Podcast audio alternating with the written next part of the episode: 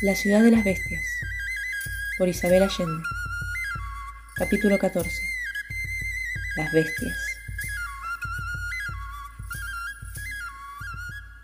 Minutos después, Alex y Nadia vieron a la bestia. Estaba a media cuadra de distancia, dirigiéndose hacia la ciudad. Parecía un gigantesco hombre mono, de más de tres metros de altura erguido sobre dos patas, con poderosos brazos que colgaban hasta el suelo, y una cabecita de rostro melancólico, demasiado chica para el porte del cuerpo. Estaba cubierto de pelo hirsuto como alambre, y tenía tres largas garras afiladas como cuchillos curvos en cada mano. Se movía con tan increíble lentitud que era como si no se moviera en absoluto. Nadia reconoció a la bestia de inmediato, porque la había visto antes. Paralizados de terror y sorpresa, permanecieron inmóviles estudiando a la criatura.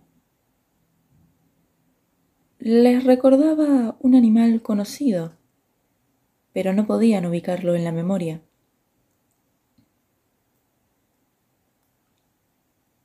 Parece una pereza, dijo Nadia finalmente en un susurro. Y entonces, Alex se acordó que había visto en el zoológico de San Francisco un animal parecido a un mono o un oso, que vivía en los árboles y se movía con la misma lentitud de la bestia. De allí provenía su nombre de pereza o perezoso. Era un ser indefenso, porque le faltaba velocidad para atacar, escapar o protegerse, pero tenía pocos predadores. Su piel gruesa y su carne agria no era plato apetecible ni para el más hambriento de los carnívoros. ¿Y el olor? La bestia que yo vi tenía un olor espantoso, dijo Nadia sin levantar la voz. Esta no es hedionda. Al menos no podemos olerla desde aquí, comentó Alex. Debe tener una glándula, como los zorrillos, y expele el olor a voluntad, para defenderse o inmovilizar a su presa. Los susurros de los muchachos llegaron a oídos de la bestia, que se volvió muy despacio para ver de qué se trataba. Alex y Nadia retrocedieron, pero Walimai se adelantó pausadamente como si imitara la pasmosa apatía de la criatura, seguido a un paso de distancia por su esposa espíritu. El chamán era un hombre pequeño. Llegaba a la altura de la cadera de la bestia, que se elevaba como una torre frente al anciano. Su esposa y él cayeron de rodillas al suelo, postrados ante ese ser extraordinario. Y entonces los chicos oyeron claramente una voz profunda y cavernosa que pronunciaba unas palabras en la lengua de la gente de la neblina. Habla como un ser humano, murmuró Alex, convencido de que soñaba. El padre Baldomero tenía razón, Jaguar. Eso significa que posee inteligencia humana. ¿Crees que puedes comunicarte con ella? Si Walimay puede, yo también, pero no me atrevo a acercarme, susurró Nadia. Esperaron un buen rato, porque las palabras salían de la boca de la criatura una a una, con la misma cachaza con que ésta se movía. Pregunta quiénes somos, tradujo Nadia. Eso lo entendí. Entiendo casi todo murmuró Alex adelantándose un paso. Walimay lo detuvo con un gesto. El diálogo entre el chamán y la bestia continuó con la misma angustiosa parsimonia, sin que nadie se moviera, mientras la luz cambiaba en el cielo blanco, tornándose color naranja. Los muchachos supusieron que afuera de ese cráter el sol debía comenzar su descenso en el horizonte. Por fin, Walimay se puso de pie y regresó donde ellos. Habrá un consejo de los dioses, anunció. ¿Cómo? ¿Hay más de estas criaturas? ¿Cuántas hay? preguntó Alex. Pero Walimai no pudo aclarar sus dudas, porque no sabía contar. El brujo los guió bordeando el valle por el interior del Tepuy, hasta una pequeña caverna natural en la roca, donde se acomodaron lo mejor posible. Luego partió en busca de comida. Regresó con unas frutas muy aromáticas, que ninguno de los chicos había visto antes, pero estaban tan hambrientos que las devoraron sin hacer preguntas. La noche se dejó caer de súbito y se vieron rodeados de la más profunda oscuridad. La ciudad de oro falso, que antes resplandecía encandilándolos, desapareció en las sombras. Walimai no intentó encender su segunda antorcha, que seguramente guardaba para el regreso por el laberinto, y no había luz por parte alguna. Alex dedujo que esas criaturas, aunque humanas en su lenguaje y tal vez en ciertas conductas, eran más primitivas que los hombres de las cavernas, pues aún no habían descubierto el fuego. Comparados con las bestias, los indios resultaban muy sofisticados. ¿Por qué la gente de la neblina los consideraba dioses si ellos eran más evolucionados? El calor y la humedad no habían disminuido, porque emanaban de la montaña misma, como si en realidad estuvieran en el cráter apagado de un volcán. La idea de hallarse sobre una delgada costra de tierra y roca, mientras más abajo ardían las llamas del infierno, no era tranquilizadora. Pero Alex dedujo que si el volcán había estado inactivo por miles de años, como probaba la lujosa vegetación de su interior, sería muy mala suerte que explotara justo la noche en que él estaba de visita. Las horas siguientes transcurrieron muy lentas. Los jóvenes apenas lograron dormir en ese lugar desconocido. Recordaban muy bien el aspecto del soldado muerto. La bestia debió usar sus enormes garras para destriparlo de una manera horrenda. ¿Por qué el hombre no escapó o disparó su arma? La tremenda lentitud de la criatura le habría dado tiempo sobrado. La explicación solo podía estar en la fetidez paralizante que emanaba. No había forma de protegerse si las criaturas decidían usar sus glándulas odoríficas contra ellos. No bastaba taparse la nariz. El hedor penetraba por cada poro del cuerpo, apoderándose del cerebro y la voluntad. Era un veneno tan mortal como el curario. ¿Son humanos o animales? preguntó Alex. Pero Walimai tampoco pudo contestar, porque para él no había diferencia. ¿De dónde vienen? siempre han estado aquí. Son dioses. Alex imaginó que el interior del Tepuy era un archivo ecológico donde sobrevivían especies desaparecidas en el resto de la Tierra. Le dijo a Nadia que seguro se trataba de antepasados de las perezas que ellos conocían. No parecen humanos, Águila. No hemos visto viviendas, herramientas o armas nada que sugiera una sociedad. Pero hablan como personas, Jaguar, dijo ella. Deben ser animales con el metabolismo muy lento. Seguramente viven cientos de años. Si tienen memoria, en esa larga vida pueden aprender muchas cosas, incluso hablar, ¿no crees? aventuró Alex. Hablan la lengua de la gente de la neblina. ¿Quién la inventó? ¿Los indios se le enseñaron a las bestias? ¿O las bestias se le enseñaron a los indios? De cualquier forma, se me ocurre que los indios y las perezas han tenido por siglos una relación simbiótica, dijo Alex. ¿Qué? dijo ella, quien nunca había oído esa palabra.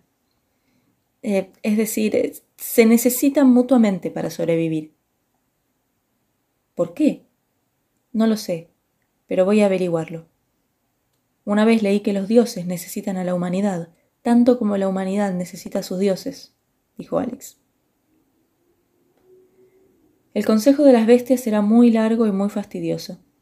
Mejor tratamos de descansar un poco ahora, así estaremos frescos mañana, sugirió Nadia, disponiéndose a dormir. Tuvo que desprender a Borobá de su lado y obligarlo a echarse más lejos, porque no aguantaba su calor. El mono era una extensión de su ser. Estaban ambos tan acostumbrados al contacto de sus cuerpos que una separación, por breve que fuera, la sentían como una premonición de muerte. Con el amanecer, despertó la vida en la ciudad de oro, y se iluminó el valle de los dioses en todos los tonos de rojo, naranja y rosado. Las bestias, sin embargo, demoraron muchas horas en espabilar el sueño y surgir una a una de sus guaridas entre las formaciones de roca y cristal. Alex y Nadia contaron once criaturas, tres machos y ocho hembras, unas más altas que otras, pero todas adultas. No vieron ejemplares jóvenes de aquella singular especie y se preguntaron cómo se reproducían. Walimai dijo que rara vez nacía uno de ellos. En los años de su vida nunca había sucedido, y agregó que tampoco los había visto morir aunque sabía de una gruta en el laberinto donde yacían sus esqueletos. Alex concluyó que eso calzaba con su teoría de que vivían por siglos, e imaginó que esos mamíferos prehistóricos debían tener una o dos crías en sus vidas. Por lo mismo, asistir al nacimiento de una debía ser un acontecimiento muy raro. Al observar a las criaturas de cerca, comprendió que dada su limitación para moverse, no podían cazar y debían ser vegetarianas. Las tremendas garras no estaban hechas para matar, sino para trepar. Así se explicó que pudieran bajar y subir por el camino vertical que ellos habían escalado en la catarata. Las perezas utilizaban las mismas muecas, salientes y grietas en la roca que servían a los indios para escalar. ¿Cuántas de ellas habría afuera? ¿Una sola o varias? ¿Cómo le gustaría llevar de vuelta pruebas de lo que veía? Muchas horas después comenzó el consejo. Las bestias se reunieron en semicírculo en el centro de la ciudad de oro, y Walimay y los muchachos se colocaron al frente se veían minúsculos entre aquellos gigantes. Tuvieron la impresión de que los cuerpos de las criaturas vibraban y sus contornos eran difusos. Luego comprendieron que en su piel centenaria anidaban pueblos enteros de insectos de diversas clases, algunos de los cuales volaban a su alrededor como moscas de la fruta. El vapor del aire creaba la ilusión de que una nube envolvía a las bestias. Estaban a pocos metros de ellas, a suficiente distancia para verlas en detalle, pero también para escapar en caso de necesidad. Aunque ambos sabían que, si cualquiera de esos once gigantes decidía expeler su olor, no habría poder en el mundo capaz de salvarlos. Walimai actuaba con gran solemnidad y reverencia, pero no parecía asustado. Estos son Águila y Jaguar, forasteros amigos de la gente de la neblina. Vienen a recibir instrucciones, dijo el anciano. Un silencio eterno acogió esta introducción, como si las palabras tardaran mucho en hacer impacto en los cerebros de esos seres. Luego, Walimai recitó un largo poema dando las noticias de la tribu desde los últimos nacimientos hasta la muerte del jefe Mocarita, incluyendo las visiones en que aparecía el Rajacanarigua, la visita a las tierras bajas, la llegada de los forasteros y la elección de Ishomi como jefe de los jefes.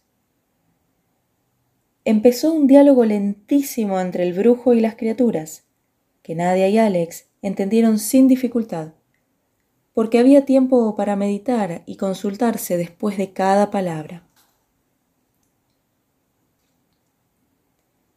Así se enteraron de que por siglos y siglos la gente de la neblina conocía la ubicación de la ciudad de oro y había guardado celosamente el secreto, protegiendo a los dioses del mundo exterior. Mientras a su vez, esos seres extraordinarios cuidaban cada palabra de la historia de la tribu. Hubo momentos de grandes cataclismos, en los cuales la burbuja ecológica del Tepuy sufrió graves trastornos y la vegetación no alcanzó para satisfacer las necesidades de las especies que habitaban en su interior. En esa época, los indios traían sacrificios, maíz, papas, mandioca, frutas, nueces. Colocaban sus ofrecimientos en las cercanías del Tepuy, sin internarse a través del laberinto secreto y enviaban al mensajero a avisar a los dioses. Los ofrecimientos incluían huevos, peces y animales cazados por los indios.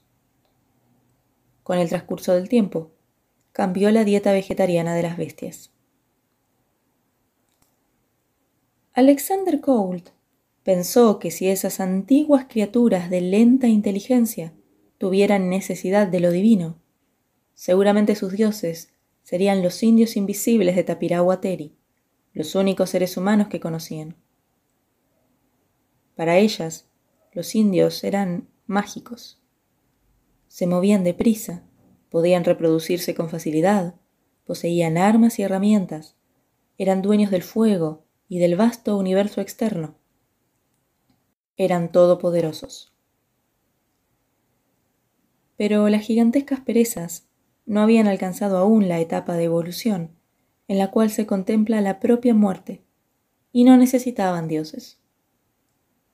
Sus larguísimas vidas transcurrían en el plano puramente material.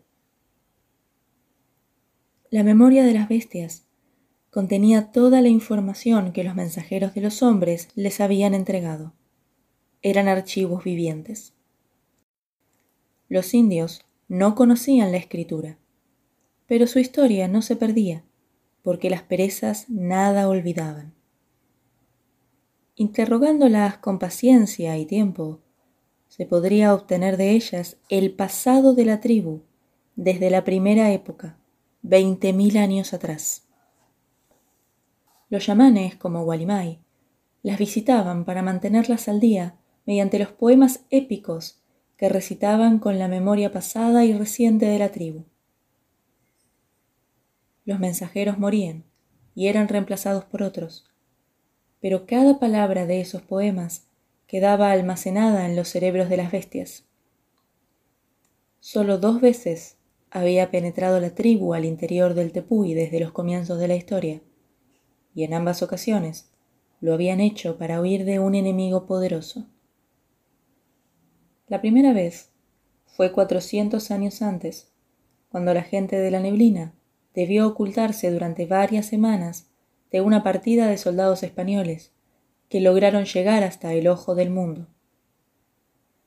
Cuando los guerreros vieron que los extranjeros mataban de lejos con unos palos de humo y ruido, sin ningún esfuerzo, comprendieron que sus armas eran inútiles contra las de ellos. Entonces, desarmaron sus chozas, enterraron sus escasas pertenencias cubrieron los restos de la aldea con tierra y ramas, borraron sus huellas, y se retiraron con las mujeres y los niños al tepuy sagrado. Allí fueron amparados por los dioses, hasta que los extranjeros murieron uno a uno. Los soldados buscaban el dorado, estaban ciegos de codicia, y acabaron asesinándose unos a otros. Los que quedaron fueron exterminados por las bestias y los guerreros indígenas. Solo uno salió vivo de allí, y de alguna manera logró volver a reunirse con sus compatriotas. Pasó el resto de su vida loco, atado a un poste en un asilo de Navarra, perorando sobre gigantes mitológicos y una ciudad de oro puro. La leyenda perduró en las páginas de los cronistas del Imperio español, alimentando la fantasía de aventureros hasta el día de hoy. La segunda vez había sido tres años antes, cuando los grandes pájaros de ruido y viento de los Nahab aterrizaron en el ojo del mundo.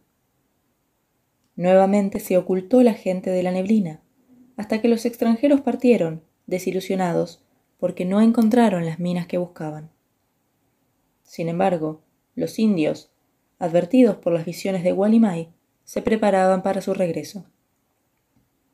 Esta vez, no pasarían cuatrocientos años antes que los Nahab se aventuraran de nuevo al altiplano, porque ahora podían volar. Entonces, las bestias decidieron salir a matarlos, sin sospechar que había millones y millones de ellos. Acostumbrados al número reducido de su especie, creían poder exterminar a los enemigos uno a uno.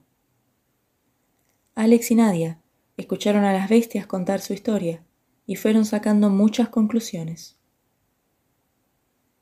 Por eso no ha habido indios muertos, solo forasteros, apuntó Alex maravillado.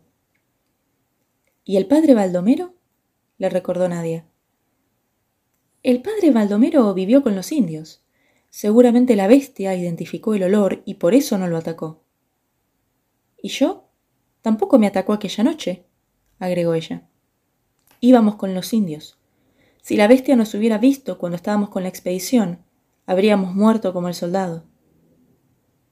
Si entiendo bien, las bestias han salido a castigar a los forasteros, concluyó nadie. Exacto, pero han obtenido el resultado opuesto. Ya ves lo que ha pasado. Han atraído atención sobre los indios y sobre el ojo del mundo. Yo no estaría aquí si mi abuela no hubiera sido contratada por una revista para descubrir a la bestia, dijo Alex. Cayó la tarde y luego la noche sin que los participantes del consejo alcanzaran algún acuerdo. Alex preguntó cuántos dioses habían salido de la montaña.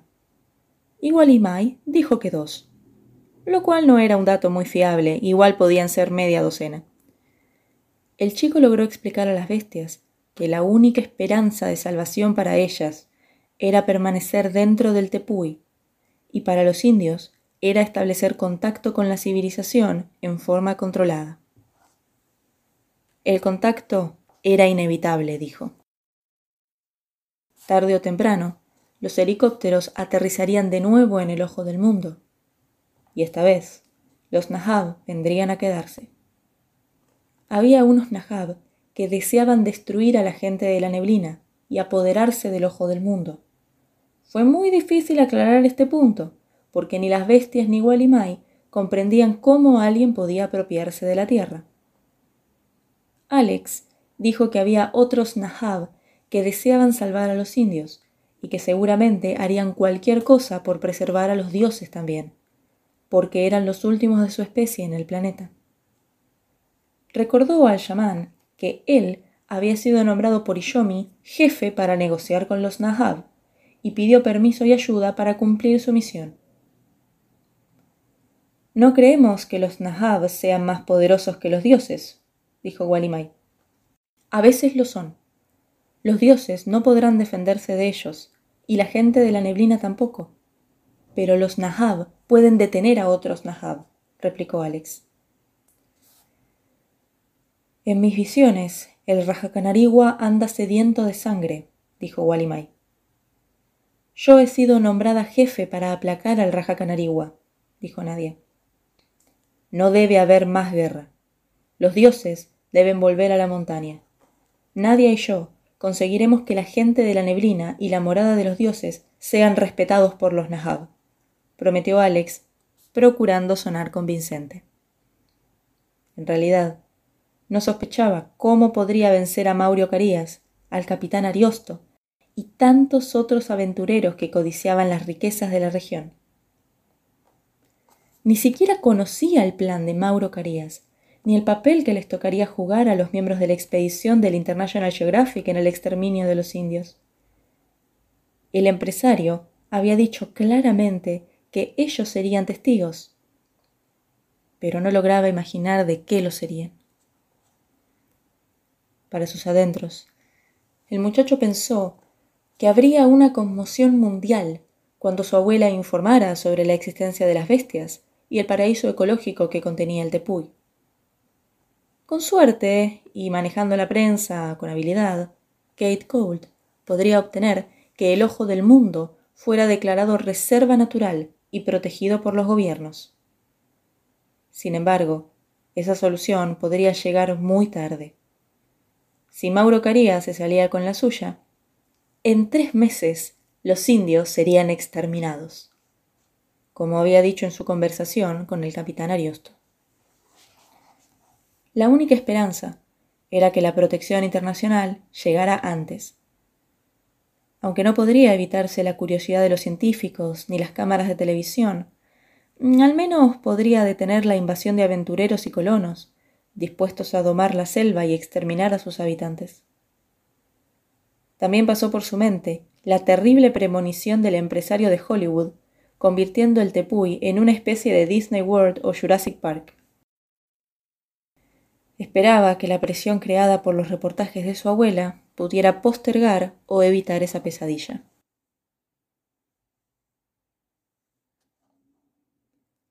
Las bestias ocupaban diferentes salas en la fabulosa ciudad. Eran seres solitarios que no compartían su espacio. A pesar de su enorme tamaño, comían poco, masticando durante horas vegetales, frutas, raíces y de vez en cuando un animal pequeño que caía muerto o herido a sus pies. Nadia pudo comunicarse con ellas mejor que Walimai. Un par de las criaturas hembra demostraron cierto interés en ella y le permitieron acercarse, porque lo que más deseaba la chica era tocarlas. Al poner la mano sobre el duro pelaje, un centenar de insectos de diversas clases subió por su brazo, cubriéndola entera. Se sacudió desesperada, pero no pudo desprenderse de muchos de ellos que quedaron adheridos a su ropa y su pelo. Walimai le señaló una de las lagunas de la ciudad, y ella se zambulló en el agua, que resultó ser tibia y gaseosa. Al hundirse, Sentía en la piel el cosquilleo de las burbujas de aire. Invitó a Alex y los dos se remojaron largo rato, limpios al fin, después de tantos días arrastrándose por el suelo y sudando. Entretanto, Walimai había aplastado en una calabaza la pulpa de una fruta con grandes pepas negras, que enseguida mezcló con el jugo de unas uvas azules y brillantes. El resultado fue una pasta morada con la consistencia de la sopa de huesos que habían bebido durante el funeral de Mocarita, pero con un sabor delicioso y un aroma persistente de miel y néctar de flores. El chamán la ofreció a las bestias, luego bebió él, y le dio a los muchachos y a Borobá. Aquel alimento concentrado les aplacó el hambre de inmediato, y se sintieron un poco mareados, como si hubieran bebido alcohol. Esa noche fueron instalados en una de las cámaras de la ciudad de oro, donde el calor era menos oprimente que en la cueva de la noche anterior. Entre las formaciones minerales crecían orquídeas desconocidas afuera, algunas tan fragantes que apenas se podía respirar en su proximidad. Por largo rato cayó la lluvia caliente y densa como una ducha, empapando todo. Corría como río entre las grietas de cristal, con un sonido persistente de tambores. Cuando finalmente cesó, el aire refrescó de súbito, y los rendidos muchachos se abandonaron por fin al sueño en el duro suelo de El Dorado, con la sensación de tener la barriga llena de flores perfumadas.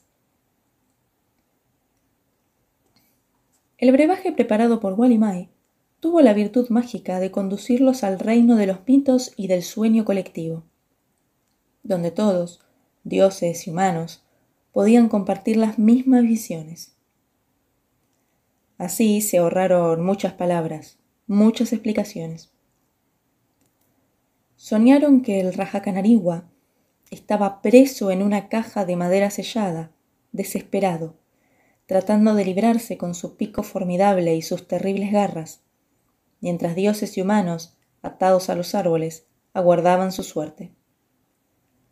Soñaron con los Nahab matándose unos a otros, todos con los rostros cubiertos por máscaras. Vieron al pájaro caníbal destruir la caja y salir dispuesto a devorar todo a su paso. Pero entonces, un águila blanca y un jaguar negro le saltaban al paso, desafiándolo en lucha mortal. No había resolución en ese duelo, como rara vez la hay en los sueños. Alexander Cold reconoció al Rajacanarigua, porque lo había visto antes en una pesadilla en que aparecía como un buitre, rompía una ventana de su casa y se llevaba a su madre en sus monstruosas garras. Al despertar por la mañana, no tuvieron que contar lo que habían visto, porque todos estuvieron presentes en el mismo sueño, hasta el pequeño Boroba. Cuando se reunió el Consejo de los Dioses para continuar con sus deliberaciones, no fue necesario pasar horas repitiendo las mismas ideas, como el día anterior. Sabían lo que debían hacer. Cada uno conocía su papel en los acontecimientos que vendrían. Águila y Jaguar combatirán con el Rajacanarigua. Si vencen, ¿cuál será su recompensa? Logró formular una de las perezas después de largas vacilaciones. Los tres huevos del nido dijo Nadia sin vacilar. Y el agua de la salud, agregó Alex pensando en su madre. Espantado, Walimai indicó a los chicos que habían violado la elemental norma de reciprocidad. No se puede recibir sin dar. Era la ley natural. Se habían atrevido a solicitar algo a los dioses sin ofrecer algo a cambio. La pregunta de la bestia había sido meramente formal, y lo correcto era responder que no deseaban recompensa alguna. Lo hacían como un acto de reverencia hacia los dioses y compasión hacia los humanos. En efecto, las bestias parecían desconcertadas y molestas ante las peticiones de los forasteros. Algunas se pusieron lentamente de pie, amenazantes, gruñendo y levantando sus brazos gruesos como ramas de robles. Walimai se tiró de bruces delante del consejo, farbullando explicaciones y disculpas, pero no logró aplacar los ánimos. Temiendo que alguna de las bestias decidiera fulminarlos con su fragancia corporal, Alex echó mano del único recurso de salvación que se le ocurrió, la flauta de su abuelo. Tengo un ofrecimiento para los dioses, dijo temblando. Las dulces notas del instrumento irrumpieron tentativamente en el aire caliente del tepuy. Las bestias, pilladas de sorpresa, tardaron unos minutos en reaccionar. Y cuando lo hicieron, ya Alex había agarrado vuelo y se abandonaba al placer de crear música. Su flauta parecía haber adquirido los poderes sobrenaturales de Walimai. Las notas se multiplicaban en el extraño teatro de la ciudad de oro, rebotaban transformadas en interminables arpegios, hacían vibrar las orquídeas entre las altas formaciones de cristal. Nunca el muchacho había tocado de esa manera, nunca se había sentido tan poderoso. Podía amansar a las fieras con la magia de su flauta. Sentía como si estuviera conectado a un poderoso sintonizador, que acompañaba la melodía con toda una orquesta de cuerdas, vientos y percusión. Las bestias, inmóviles al principio, comenzaron a oscilar como grandes árboles movidos por el viento. Sus patas milenarias golpearon el suelo y el fértil hueco del tepuy resonó como una gran campana. Entonces, Nadia, en un impulso, saltó al centro del semicírculo del consejo, mientras Borobá, como si comprendiera que ese era un instante crucial, se mantuvo quieto a los pies de Alex. Nadia empezó a danzar con la energía de la tierra, que traspasaba sus delgados huesos como una luz. No había visto jamás un ballet, pero había almacenado los ritmos que escuchara muchas veces.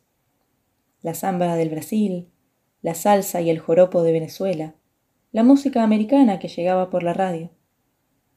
Había visto a negros, mulatos, caboclos y blancos bailar hasta caer extenuados durante el carnaval en Manaos, a los indios danzar solemnes durante sus ceremonias. Sin saber lo que hacía, por puro instinto, improvisó su regalo para los dioses. Volaba. Su cuerpo se movía solo, en trance, sin ninguna conciencia o premeditación de su parte. Oscilaba como las más esbeltas palmeras, se elevaba como la espuma de las cataratas, giraba como el viento. Nadia imitaba el vuelo de las guacamayas, la carrera de los jaguares, la navegación de los delfines, el zumbido de los insectos, la ondulación de las serpientes. Por miles y miles de años, había existido vida en el cilíndrico hueco del tepuy. Pero hasta ese momento jamás se había oído música, ni siquiera el tam tam de un tambor. Las dos veces que la gente de la neblina fue acogida bajo la protección de la ciudad legendaria, lo hizo de manera de no irritar a los dioses, en completo silencio, haciendo uso de su talento para tornarse invisible.